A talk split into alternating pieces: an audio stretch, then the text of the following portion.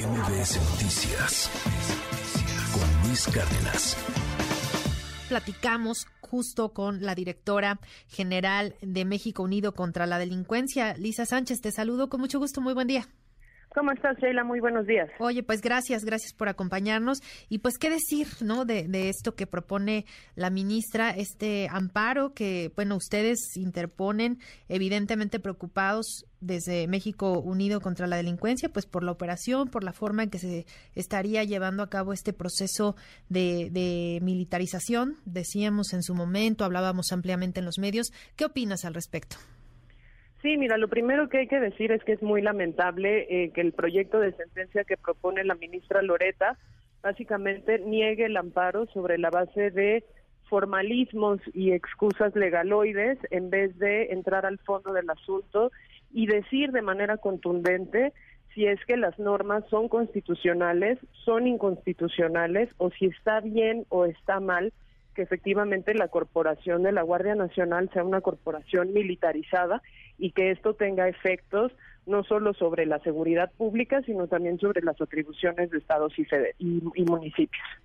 Eh, ¿A qué me refiero con estos legalismos? Nosotros impugnamos básicamente tres cosas y es muy importante decir que los impugnamos desde 2019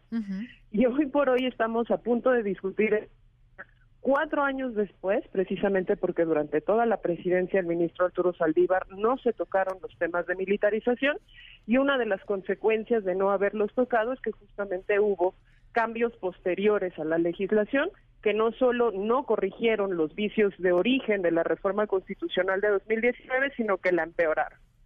Y esto es importante y es relevante justamente porque nosotros impugnamos tres cosas. La primera es que en la ley de Guardia Nacional no se contemplaron los mecanismos suficientes para garantizar que esta corporación efectivamente fuera una corporación militar. ¿Por qué? Pues porque no se establecía de manera clara cómo es que los militares y los marinos que se incorporaron a la corporación desde su creación se iban a separar de la Armada o del Ejército, donde guardaban sus rangos, donde guardaban sus salarios, donde guardaban sus prestaciones y donde guardaban su cadena de mando. Esta parte de este artículo o esta impugnación que nosotros hacemos, la ministra Ortiz la niega, pero no la niega sobre el fondo, es decir, no nos dice si realmente la arquitectura institucional de la Guardia permite que estos elementos de corporaciones castrenses se separen de esas corporaciones y le, y le rindan cuentas y sigan las órdenes del mando civil, sino que nos dice, ah, no, este artículo sufrió una modificación en su fraseo en el 2022, cuando la Guardia Nacional se mandó a la Sedena y entonces, por lo tanto, como ya el fraseo del artículo es distinto, ya no voy a entrar al fondo del asunto. Fíjate qué truco, este, pues tan bajo está utilizando, sobre todo si consideramos que el cambio de fraseo en ese artículo es parte de un paquete de reformas legislativas que militarizaron ahora sí formalmente la administración y la operación de la Guardia Nacional. Lo segundo que dijimos nosotros fue efectivamente sí hay invasión de competencias estados de municipios porque no se puede abstraer la Corte de entender que hoy 70% de la Guardia Nacional es eh, conformada por elementos militares. ¿Y por qué decimos que sí hay invasión de, de competencias? Por dos cosas. Porque los convenios de colaboración le imponen obligaciones a estados y municipios en contra de sus constituciones locales, por ejemplo, le imponen la obligación de pagar el despliegue de la Guardia Nacional, le imponen obligaciones de fiscalización, es decir, la Guardia Nacional puede fiscalizar los presupuestos de estados y municipios, y eso es grave no solo porque le da competencias a la federación que no tendría que tener sobre estados y municipios, sino porque le, da competencias a una corporación militar. Entonces, de nuevo, ahí también se subvierte el principio de subordinación de los eh, militares a los civiles y más bien son los civiles rindiéndole cuentas a los militares. Y eso nos dice que no, pero no nos dice que no sobre un argumento de constitucionalidad o sobre de verdad el fondo del asunto otra vez, sino nos dice la crisis de inseguridad amerita todas las posibilidades y los acuerdos de colaboración estaban previstos en la reforma constitucional del 19. Entonces, lamentable de verdad el proyecto, el llamado que nosotros estamos haciendo es que los ministros rechacen el proyecto y con un criterio alterno que sí que sí se meta y analice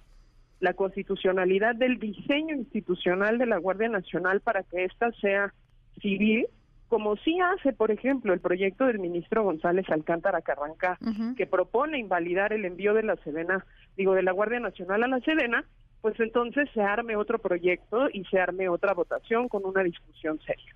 Claro, y además pues ya también desde, desde ayer en, Palacio Nacional decía el presidente que pues sería un, error garrafal, así lo, lo califica, esta propuesta que, que tú comentas de, del ministro Juan Luis González Alcántara para declarar pues inconstitucional, ¿no? Inconstitucional la, la incorporación de la Guardia Nacional a la Sedena y pues todo lo que ha eh, conllevado esto, ¿no? También hay que hablar, eh, y si me lo permites, eh, un poco de los efectos que, que ha generado pues este, este cambio y, y ustedes cómo, cómo lo han visto? ¿Qué perspectiva tienes?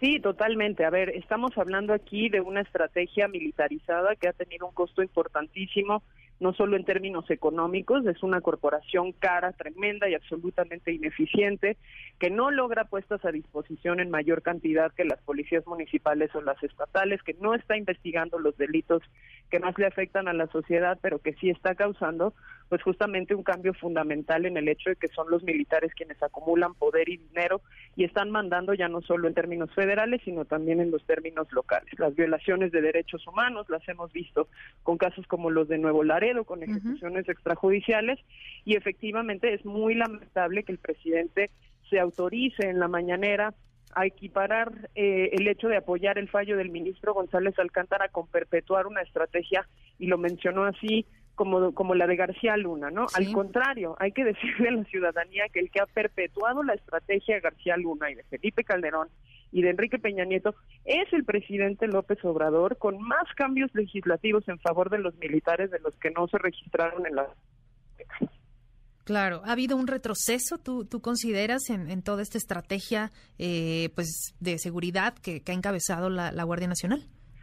Tremendamente importante y te voy a decir por qué, Sheila, porque no solo le dio ya formalmente toda la seguridad pública a los elementos militares y a las cúpulas militares, sino que hoy por hoy el calado de los cambios legislativos y constitucionales que hizo esta administración amenaza con trastocar el tipo de Estado que tenemos, porque le da tanto poder económico y por lo tanto político a los militares, pues que ya hay riesgos a la democracia en términos de rendición de cuentas, transparencia, en términos de que se respete, por ejemplo, pues el mandato de la representación de la gente en la Cámara de Diputados para las asignaciones presupuestales, en fin, una serie de cosas muy muy importantes que es preciso que la Corte revierta, que la Corte detenga y en ese sentido pues hacer el reconocimiento de que es a partir de la presidencia de la ministra Piñez que efectivamente se listan todos los asuntos de militarización.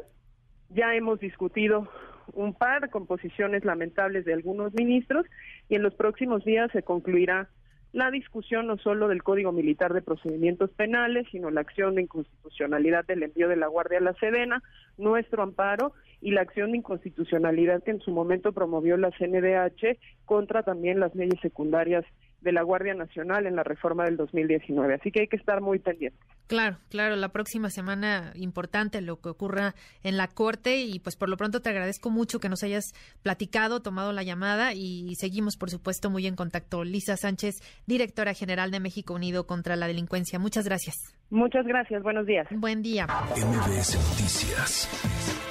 con Luis Cárdenas.